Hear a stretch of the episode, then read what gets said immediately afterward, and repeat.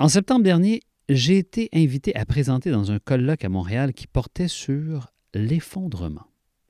L'effondrement avec un grand E. L'effondrement de notre civilisation industrielle.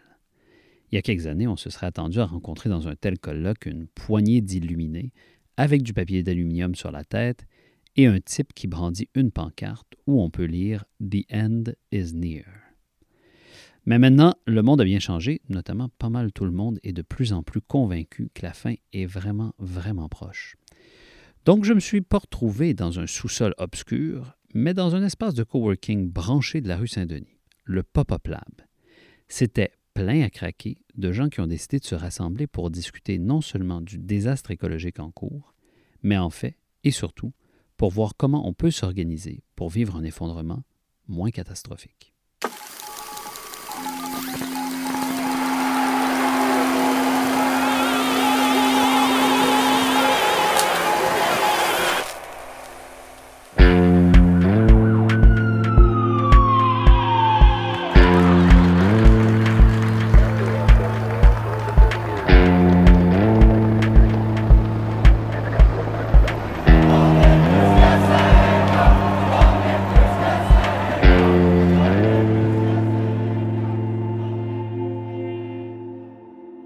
Salut, je m'appelle Simon Tremblay-Pepin. Vous écoutez Manuel pour changer le monde, un balado produit et réalisé par l'équipe de l'École d'innovation sociale Élisabeth Bruyère de l'Université Saint-Paul à Ottawa avec l'aide de Magneto. On dit toujours qu'il n'y a pas de manuel pour changer le monde. On s'est néanmoins demandé de quoi il aurait l'air ce manuel si on en écrivait un et si on y donnait la parole à ceux et celles qui tentent de le changer tous les jours.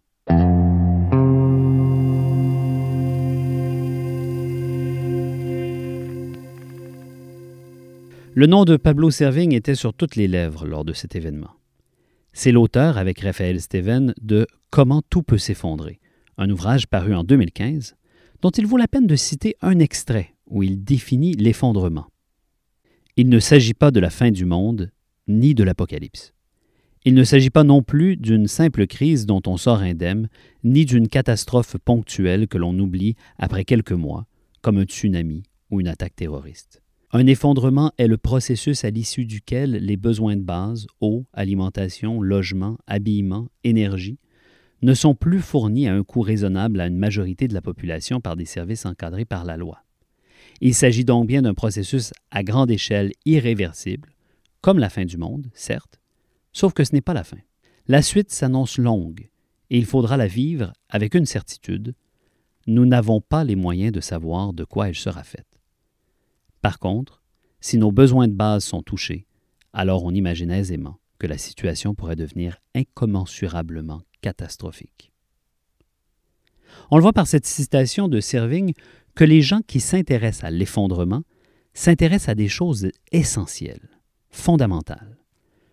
Je vous propose de partir de l'élément le plus fondamental, le plus simple, même si immensément complexe, à la base de toute vie humaine telle qu'on la connaît, la semence. Cette toute petite graine, ce ramassis d'espoir en voie d'éclore, est ce qui porte la vie.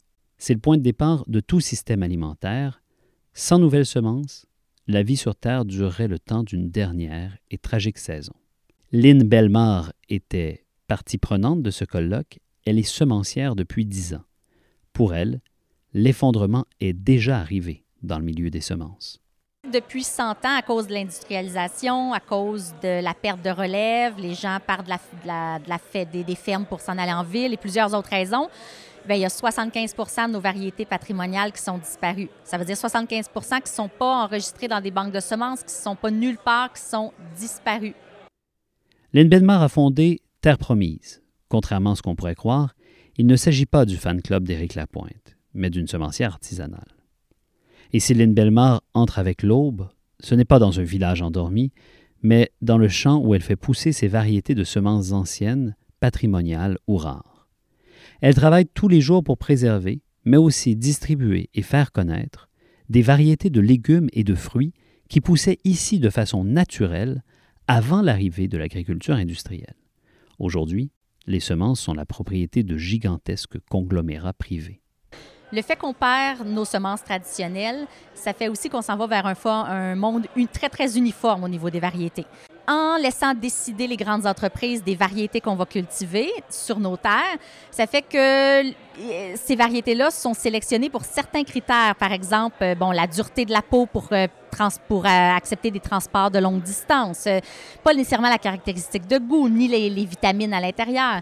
Donc, on perd une biodiversité incroyable et ces semences-là sont très, très, très uniformes.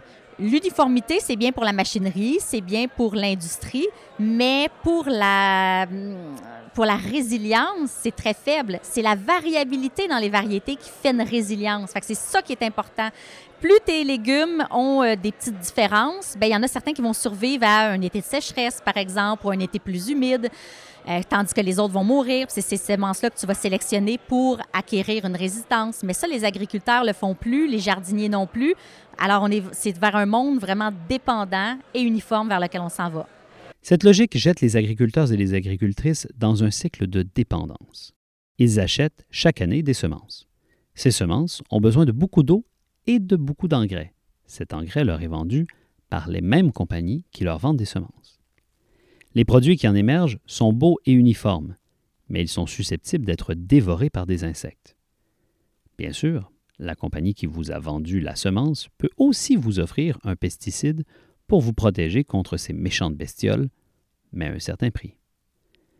Les semences traditionnelles que cultive Lynn Belmar et son équipe de Terre Promise livrent peut-être des concombres moins uniformes, des tomates moins sphériques, mais elles compensent cette allure inhabituelle en offrant des goûts méconnus et en étant mieux adaptées à nos climats.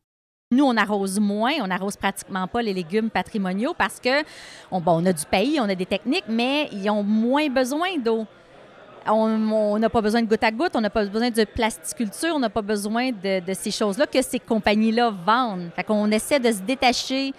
Un monde parfait, ça n'existe pas. On a des bévues, puis on a des erreurs, puis on a des... Ça marche pas tout le temps. Là. C'est, pas parfait. Mais on se détache lentement d'un système économique euh, dont les semences sont vraiment le centre. Les semences sont traitées économiquement comme n'importe quel produit. Mais la semence, c'est le début de ton alimentation. Ça ne devrait pas être un produit commercial. Mais Lynn, si le système économique s'effondre, est-ce que les semences peuvent nous aider à le rebâtir autrement? En fait, il faut que la semence revienne à l'agriculteur. Il faut que l'agriculteur soit, hmm, parce que présentement, ce n'est pas les fermiers, les agriculteurs qui produisent leurs propres semences. Ça, ça, se fait plus, le savoir-faire est plus là, donc il n'y a pratiquement personne qui cultive leurs propres semences. Ce qui fait que les semences sont pas adaptées nécessairement à leur terrain. Ils ont d'autres avantages d'acheter leurs semences. Il y a des avantages, mais il faut qu'ils les rachètent année après année après année. Je pense que la responsabilité ne devrait pas être juste pour des petites semencières ou des semencières comme nous, québécoises locales. Elle devrait revenir à l'agriculteur. Et l'agriculteur pourrait les partager avec d'autres, faire une espèce de réseau. Comme ça, toi, bon, euh, tu fais ta tomate, l'autre fait les pois, l'autre fait tel légume. Et on peut, euh, comme ça, vraiment varier faire un réseau d'échange. Le légume, il produit beaucoup, beaucoup de semences, beaucoup plus que ce que l'agriculteur a besoin. Puis je pense que intrinsèquement, dans cette réalité naturelle-là, ben, il y a le mot partage qui vient tout le temps. Surplus, tu le partages. En le partageant, ben non seulement ça socialement, bon, tu rencontres des gens, euh, c'est quelque chose à, autrefois qui était très familial.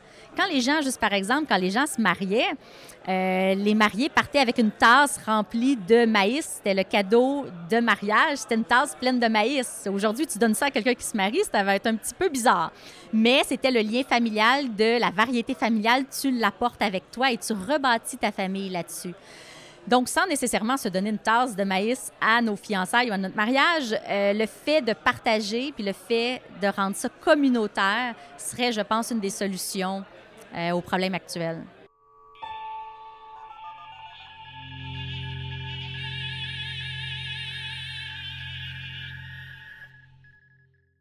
Une fois les semences en terre, il faut les cultiver. Mais le reste du système agricole ne se porte pas mieux que le monde des semences. Pascal Priori est porte-parole de l'Alliance pour l'interdiction des pesticides systémiques. Pour lui, le premier danger, c'est que la biodiversité est en train, elle aussi, de s'effondrer. Euh, l'effondrement de la biodiversité va, faire en sorte que les cultures qui dépendent de la pollinisation vont, vont être de plus en plus difficiles. Donc ça va augmenter le, prix de ces, ces, cultures-là. Ça va entraîner par exemple l'effondrement de la production de miel. Euh, et ça va, euh, ça va finalement euh, fragiliser la production de fruits et légumes au Québec de façon significative. Donc ça, c'est un des impacts, par exemple, sur la, des, pollinisateurs. Mais la biodiversité, ça va aussi faire introduire davantage d'espèces euh, envahissantes au Québec, euh, de nuisibles, ça va favoriser la propagation des, parasites ou d'insectes nuisibles qu'on veut contrôler dans un contexte de monoculture. Donc c'est dans, un contexte de, de bar ouvert pour des, parasites ou, des maladies fongiques ou, euh, des mauvaises herbes. Donc ça, ça c'est une menace, l'effondrement de la biodiversité. La deuxième, c'est les changements climatiques et évidemment le fait qu'au Québec, on se pense protégé. Et je pense qu'il y a plusieurs personnes à l'UPA qui voient les changements climatiques finalement comme l'UPA, mais parmi les agriculteurs industriels, je pourrais en citer d'autres, mais qui pensent les changements climatiques comme une opportunité. Ah, ben, finalement, ça va augmenter la température, on va allonger les périodes de production. Donc, euh, mais en fait, c'est une, une, réflexion complètement biaisée parce qu'on voit le changement climatique qu'avec une augmentation euh, d'une température qui serait linéaire, constante, sans aucun problème, alors que la réalité des changements climatiques, c'est des épisodes euh, climatiques euh, violents, des événements climatiques incontrôlables, des sécheresses, des inondations, euh, des, gels précoces, des, floraisons hâtives. Bon bref, ça, peut se traduire de plein de façons différentes qu'on peut qu'aujourd'hui les agriculteurs au Québec, ont, à mon avis, ont de la peine à imaginer, ont la peine à, projeter la menace que ça va être dans un contexte de monoculture, d'industrie, de, de, finalement de, culture, de production alimentaire très peu résiliente.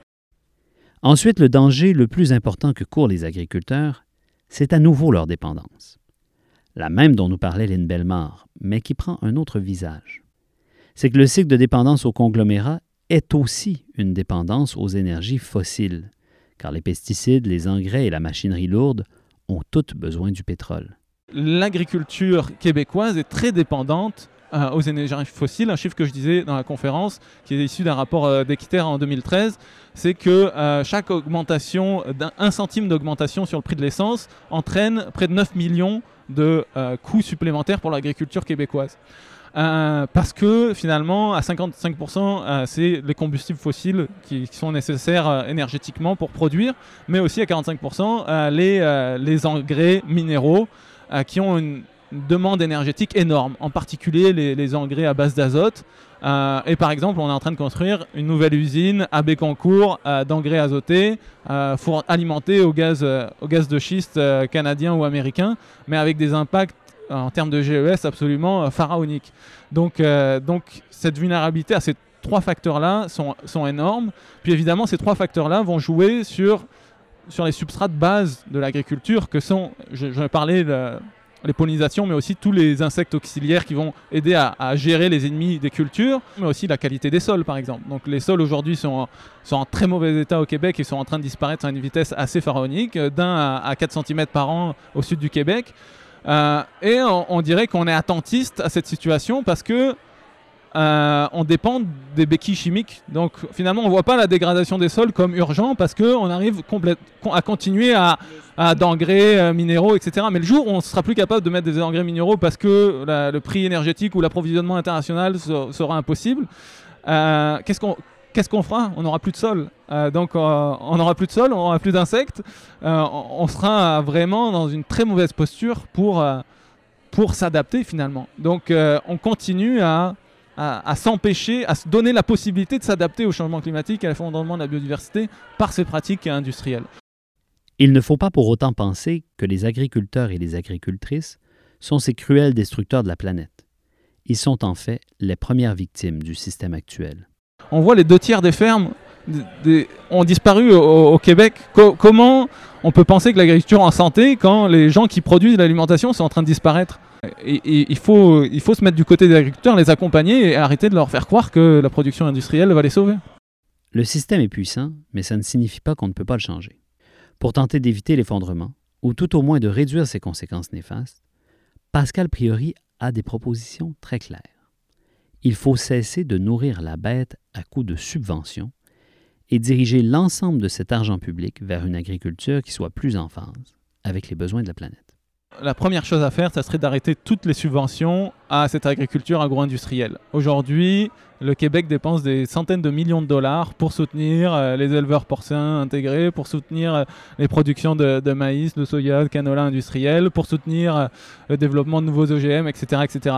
Il faut arrêter complètement ça et soutenir, mettre à peu près le même montant investi dans soutenir la transition non seulement vers le biologique, mais vers l'agroécologie, vers des systèmes permaculturels, vers des petites fermes à petite, à petite taille qui sont hyper productives, qui vont être à forte, euh, forte valeur ajoutée en main-d'œuvre, donc qui vont créer une main-d'œuvre de qualité, enrichissante. Aujourd'hui, il y a énormément de personnes qui ont envie de s'impliquer en agriculture, mais les, les, producteurs industriels euh, ne, trouvent, ne trouvent personne. Ils sont obligés d'aller euh, dans, dans, des pays où, euh, où, ils sont capables d'imposer leurs conditions pour, euh, pour faire venir des travailleurs. C'est un, des gros enjeux, la pénurie de la main-d'œuvre agricole. Mais, mais comment rendre finalement le, secteur agricole euh, dynamique, attrayant pour les jeunes? Mais Je pense que ça passe par une transition écologique de l'agriculture.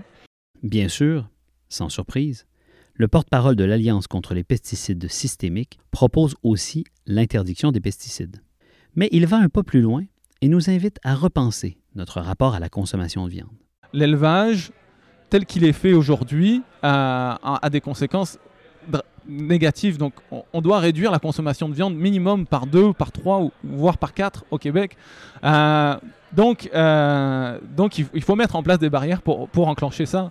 Et ça ne veut pas dire euh, mettre les éleveurs à la porte, mais ça veut dire créer des fermes polyvalentes euh, qui sont capables, oui, d'avoir quelques ruminants, mais qui vont pas manger des, grains euh, sans voir la lumière du jour, mais qui vont être capables de pâturer, d'avoir des, systèmes euh, cycliques où leurs nutriments, etc., enfin, vont être recyclés, etc., etc.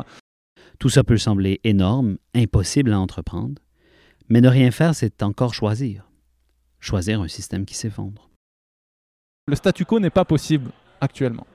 et ensuite de dire, il est possible de bien manger euh, au Québec, il est possible de produire énormément de diversité incroyable d'aliments. On, a, ce, contexte-là. Euh, on a, de la, bonne terre, on a des personnes qui sont motivées, on a des, semenciers euh, paysans qui commencent à, créer des, semences adaptées au, territoire et, des aliments qu'on n'est même pas capable d'imaginer. Donc moi je voudrais dire, euh, faut sortir de cette alimentation globalisée qu'on nous a vendue. Euh, c'est un peu le modèle McDonald's et, se réapproprier notre alimentation, les spécificités du terroir québécois et développer, développer cette alimentation.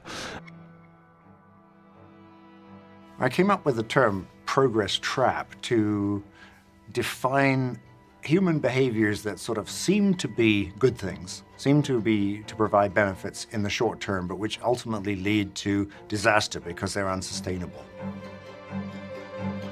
And one example would be uh, going right back into the old Stone Age, the time of when our ancestors were hunting mammoths. They reached a point where their weaponry and their hunting techniques got so good that they destroyed hunting as a way of life throughout most of the world. The people who discovered how to kill two mammoths instead of one had made real progress. But the people who discovered that they could eat really well by driving a whole herd over a cliff and kill 200 at once had fallen into a progress trap. They'd made too much progress.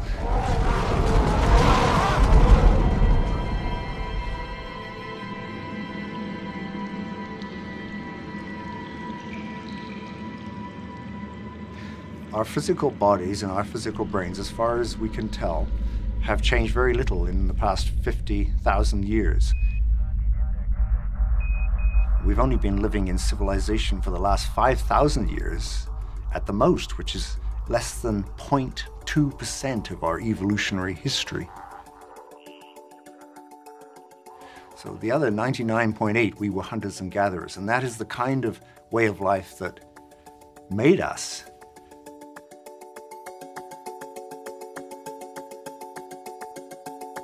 we are essentially the same people as those Stone Age hunters.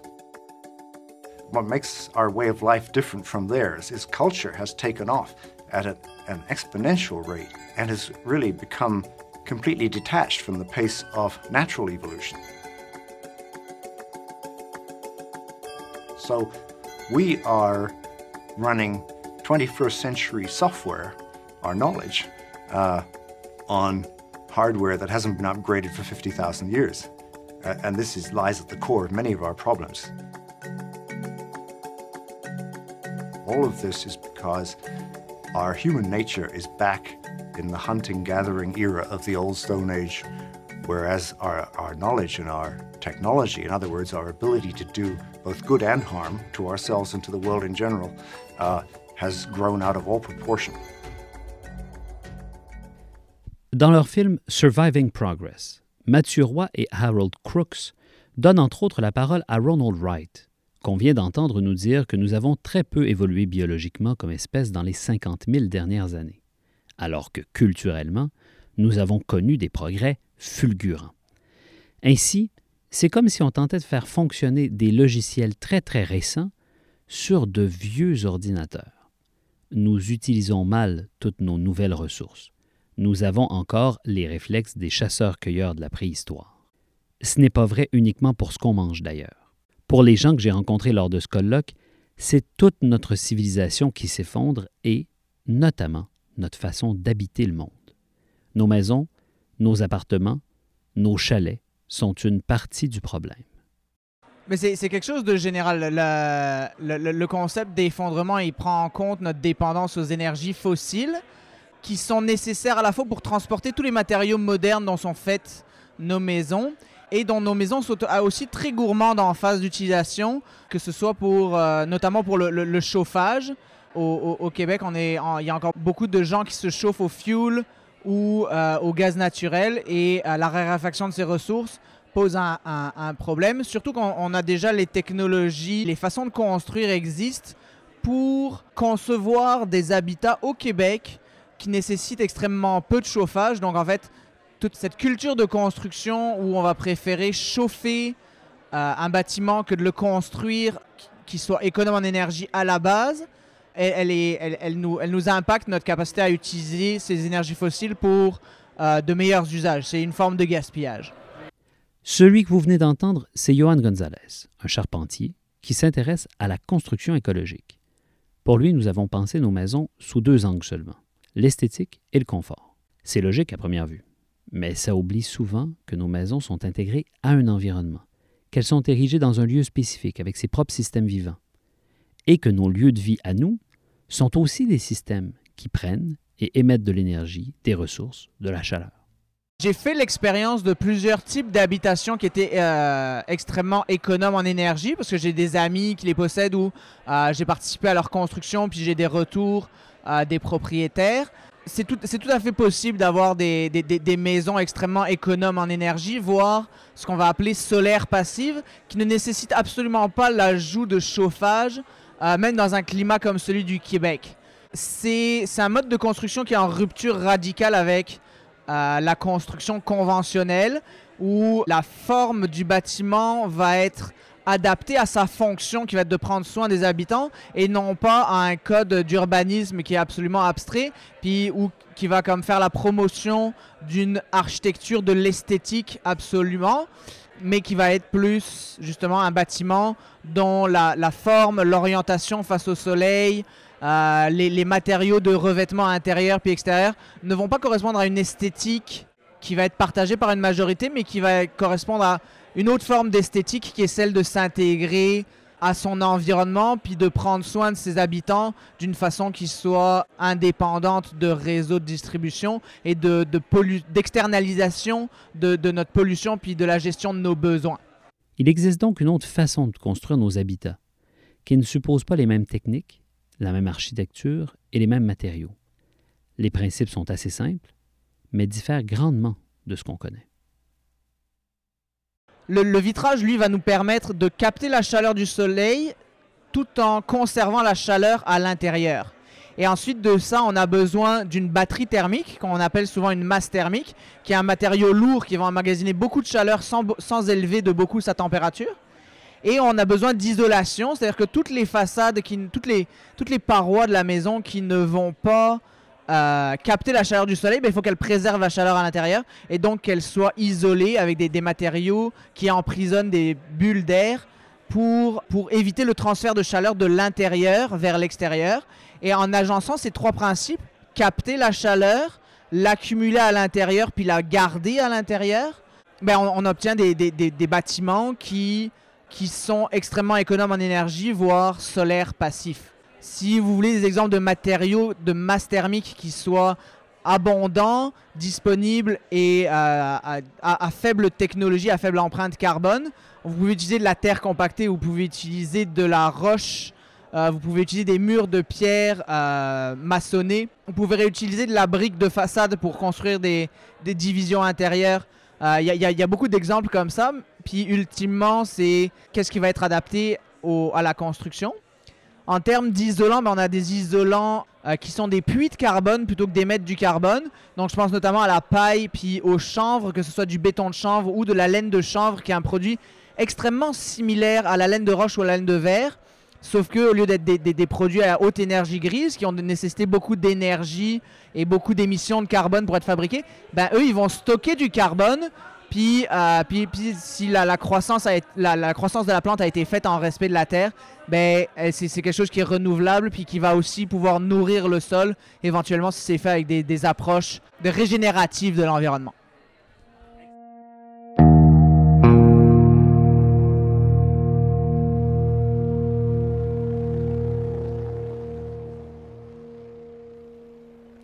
Si on passe de la semence à l'agriculture, on peut rapidement passer de la maison à la communauté, aux petits groupes qui se rassemblent pour vivre ensemble.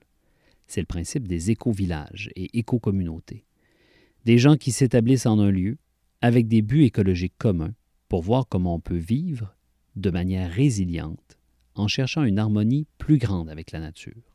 Stéphanie Junot et Lisa Grenier ont démarré la chaîne YouTube Futur éco-villageois recherché TV.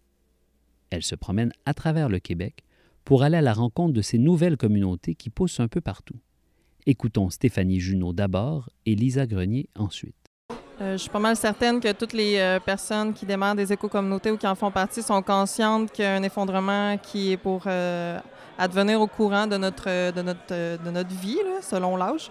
Mais de le faire en ce moment et non d'attendre que l'effondrement arrive, c'est vraiment par prévention. C'est prévenir au lieu de guérir. C'est sûr qu'on est des gens qui sont plus dans l'action, dans la prévention, puis on veut euh, s'adapter à ce nouveau mode de vie avant d'être acculé au pied du mur et d'en subir les conséquences.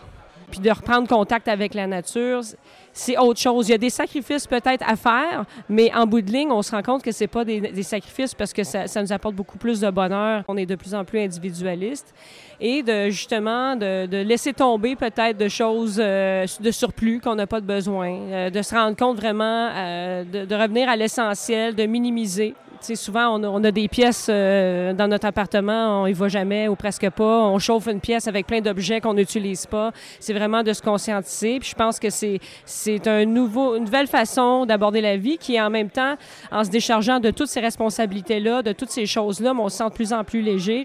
Les sacrifices, Stéphanie Junot les connaît bien. Elle vient elle-même de faire le choix d'habiter une mini-maison au sein d'une éco-communauté. C'est quoi ça, une mini-maison? On dit généralement que ce sont de très petites maisons qui font entre 300 et 500 pieds carrés ou entre 25 et 45 mètres carrés. Au Québec, pour faire une comparaison, les appartements font en moyenne le double de cette superficie. Stéphanie ne trouve pas que des inconvénients à sa nouvelle vie, bien au contraire. Ça m'apporte tellement de choses que je m'attendais pas d'habiter de façon minimaliste dans une, dans une mini-maison et au sein d'une communauté. Comme par exemple le ménage. J'ai jamais aimé faire le ménage. Je voyais tout le temps ça grand et long. Puis là, à faire le ménage, c'est une blague. Là. ça me prend maximum 10 minutes, là, puis tout est propre. Là, puis euh, juste de ranger, par exemple, ranger ces choses dans les différentes pièces qu'on a éparpillées. Bien, dans ma mini-maison, je fais maximum deux pas puis je range la chose à sa place. Fait que pourquoi la laisser traîner ailleurs? S'il y a deux pas de moi, je peux la ranger directement à sa place. J'ai beaucoup plus de temps libre. J'ai calculé euh, qu'en tout, tout ce qui m'a coûté d'énergie, euh, d'investissement pour me chauffer et m'éclairer, après 20 ans, ces investissements-là, ça, ça va m'avoir coûté 30 par mois. Puis je vais être complètement autonome, résiliente, euh, pas connectée à hydro, rien. Je pense que oui, c'est de plonger dans un univers qu'on n'est pas habitué, qui est comme va nous, euh, nous mettre plus de défis dans notre vie parce qu'on cohabite avec des gens, on prend des décisions ensemble. On est habitué de pas trop prendre de décisions qui vont avoir un impact dans notre vie. Tu sais, on vote, mais finalement, ça change pas grand-chose. Mais dans une communauté, notre voix a beaucoup d'importance. Fait qu'il faut faire attention à ce qu'on veut. Il faut faire attention qu'on le veut pour le bien de la communauté et non pour soi. Fait que c'est vraiment un peu dissocier son ego de, du mode de vie qu'on veut adopter.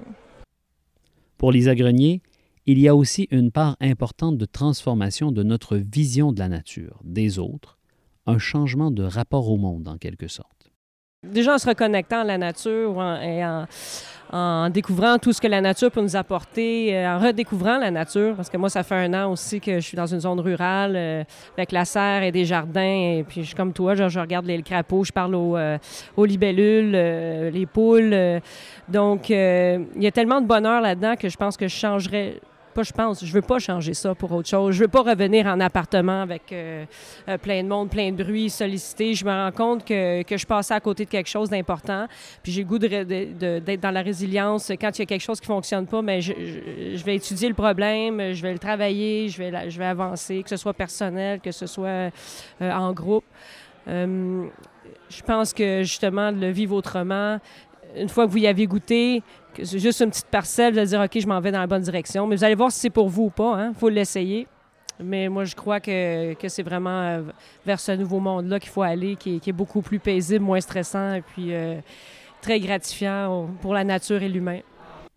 Et si on est tenté, si on a le goût d'essayer ce nouveau mode de vie, qu'est-ce qu'on fait? Moi, ce que je suggérais, c'est d'aller l'essayer. Euh, de, s'intégrer, euh, d'aller faire du woofing. Euh, Il il y a des gens qui acceptent des éco-communautés qui, ont besoin d'aide. Ils ont toujours besoin d'aide. Fait au lieu de prendre la décision de dire, OK, moi, c'est vraiment ça que je veux, c'est de voir ce qu'il y a autour. Nous, on a fait un répertoire justement sur notre page Facebook, Découvre Villageois Recherché, euh, Futur Éco Villageois Recherché TV, que vous allez pouvoir voir. Et puis, c'est de voir peut-être dans, votre région, qu'est-ce que vous voulez comme valeur, quel, type d'environnement, puis de, commencer à connaître les gens, puis de voir si vous aimez ça, parce que ça ne veut pas dire qu'un endroit, vous allez dire, ah non, c'est vraiment pas ça que je veux, mais faites le tour, informez-vous, puis vous allez sûrement trouver quelque chose qui vous plaît, et les gens aussi, qui, qui vont s'entendre avec vous. Donc, c'est peut-être de l'essayer avant de dire, OK, mais je fais le grand pas. Informez-vous, euh, allez voir nos vidéos, nos capsules sont assez longues, il y a beaucoup d'informations. C'est vraiment d'y aller doucement. De ne pas précipiter, d'y aller doucement. Euh, chaque pas est important.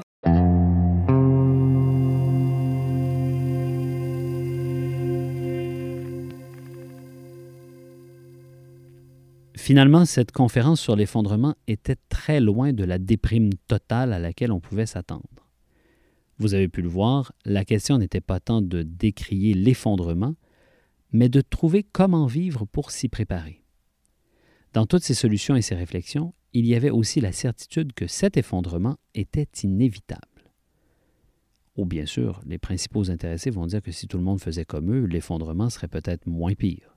Mais vous l'avez entendu, il et elle ne sont plus tellement à l'étape de sauver la situation. On sentait dans le public et chez la plupart des conférenciers et conférencières comme une assomption. L'effondrement s'en vient, il faut simplement se préparer. Les deux auteurs de Comment tout peut s'effondrer dont je vous parlais plus tôt parlent même d'un deuil. Et voici comment. Nous avons pu relier nos émotions aux étapes d'un deuil, un deuil d'une vision de l'avenir. En effet, commencer à comprendre puis à croire en la possibilité d'un effondrement revient finalement à renoncer à l'avenir que nous nous étions imaginé. C'est donc se voir amputé d'espoir, de rêves et d'attentes que nous avions forgés pour nous depuis la plus tendre enfance, ou que nous avions pour nos enfants. Accepter la possibilité d'un effondrement, c'est accepter de voir mourir un avenir qui nous était cher et qui nous rassurait, aussi irrationnel soit-il. Pour ma part, mon rapport à l'effondrement est différent de ce deuil ou de cette assomption. J'ai beaucoup de difficultés à prédire le monde social. Nous vivons en ce moment une période de grande ébullition, partout dans le monde. Ce n'est pas la première, mais ces moments sont rares, et certains des précédents, à la moitié du 19e siècle, au début du 20e et à son mi-temps, par exemple, ces moments de crise ont complètement transformé la structure sociale et politique du monde en quelques années. Parfois, tout ce qui semblait solide se volatilisait, comme l'écrivaient deux jeunes Allemands pris au cœur d'une de ces périodes. Nous sortons d'une longue ère de stabilité sociale.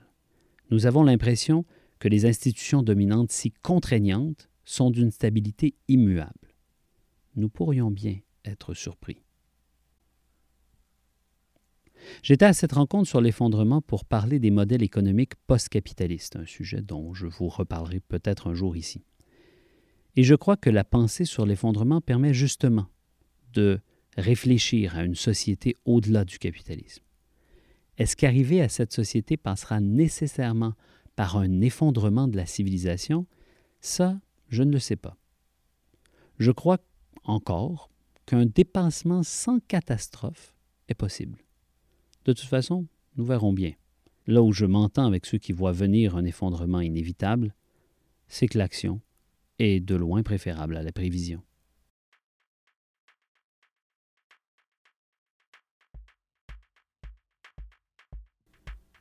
Merci aux invités qui ont participé à cet épisode et à toute l'équipe de Magnéto pour l'avoir rendu possible. Manuel pour changer le monde est produit et réalisé par l'École d'innovation sociale Élisabeth Bruyère de l'Université Saint-Paul à Ottawa. Pour en savoir plus sur nos programmes, notre atelier d'innovation sociale, notre centre de recherche et nos activités, visitez innovationsocialeusp.ca. Si vous aimez ce balado, abonnez-vous sur votre plateforme préférée et faites-le connaître. Vous pouvez également nous suivre sur Facebook et Instagram.